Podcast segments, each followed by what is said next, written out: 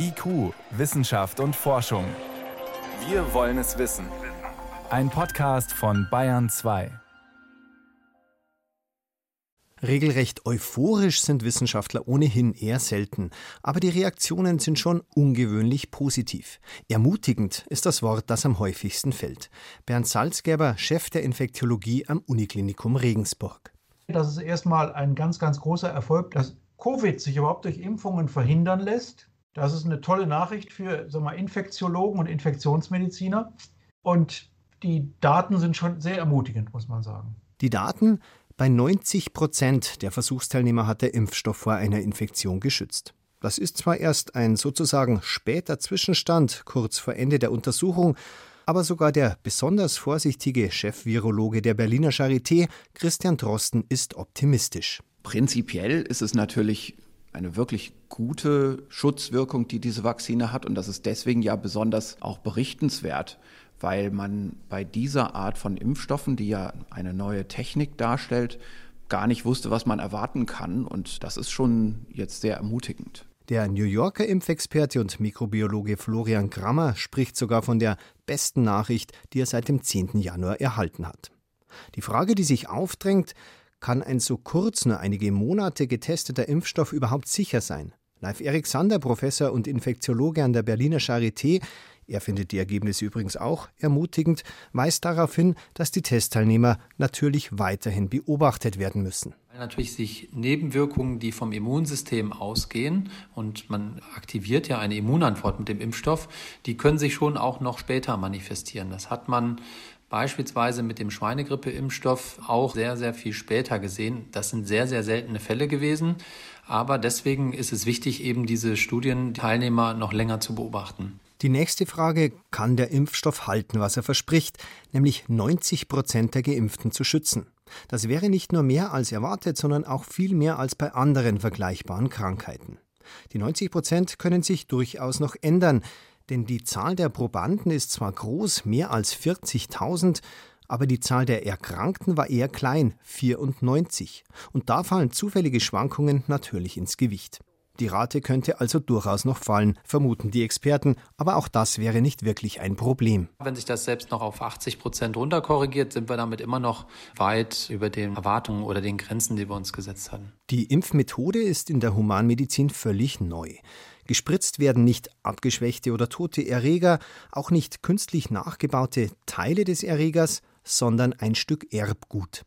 Eine sogenannte mRNA, ein kleines winziges Eiweiß, das unsere Zellen veranlasst, selbst ein wiederum winziges Stück der Virushülle nachzubauen, und gegen die reagiert dann das Immunsystem.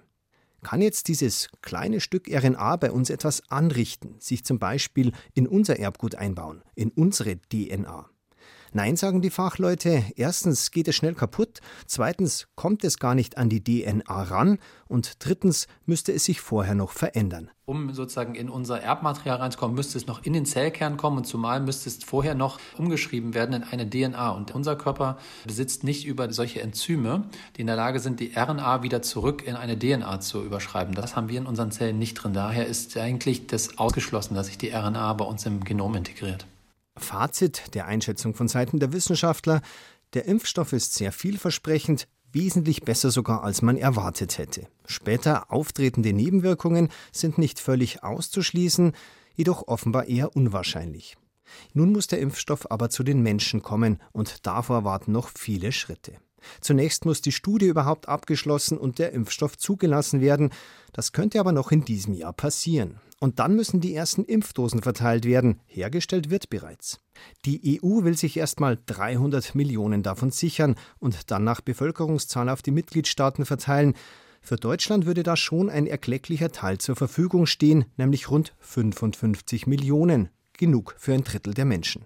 Peter Liese, selbst Arzt und gesundheitspolitischer Sprecher der EVP-Fraktion im Europaparlament. Wenn wir ein Drittel der Bevölkerung impfen, dann fangen wir natürlich mit den Risikopersonen und mit dem medizinischen Personal an. Und dann haben wir eine ganz andere Situation. Dann ist die Pandemie noch nicht vorbei. Aber das wäre schon mal ein Riesenschritt, um der Pandemie den Schrecken zu nehmen. Lise rechnet damit, dass vielleicht schon im Dezember, spätestens aber ab Januar geimpft wird. Das Problem dürfen dann weniger die Impfdosen sein, zumal man damit rechnet, dass in den nächsten Wochen und Monaten noch zwei bis drei weitere Firmen die Zulassung für einen Impfstoff bekommen. Das Problem dürfte die Organisation der massenhaften Impfung darstellen. Bernd Salzgerber. Das ist eigentlich im Augenblick, glaube ich, der wirklich begrenzende Faktor, weil alle Impfhersteller produzieren jetzt schon große Mengen von Impfstoff. Und die müssen natürlich geimpft werden. Das ist viel, viel komplizierter dabei, als sozusagen jetzt überhaupt den Punkt, einen Impfstoff zu haben.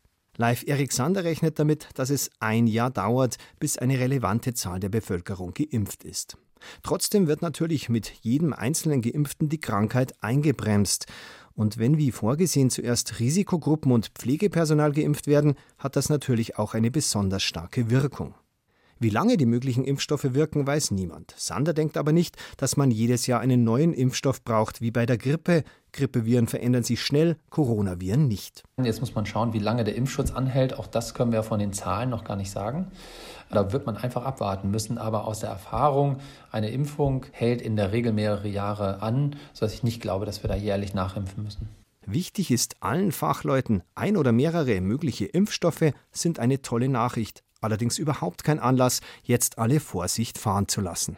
Also ich finde sehr wichtig, dass die Meldung über den Impfstoff nicht das, was gerade notwendig ist, irgendwie überschatten darf, sondern eigentlich noch mehr Ermutigung ist. Jetzt bitte zusammen aufeinander aufpassen, die Zahlen runterbringen, die das Gesundheitswesen vor der Überforderung, vor der Überlastung schützen und dann eben gemeinsam durch den Winter mit Perspektive auf den Impfstoff.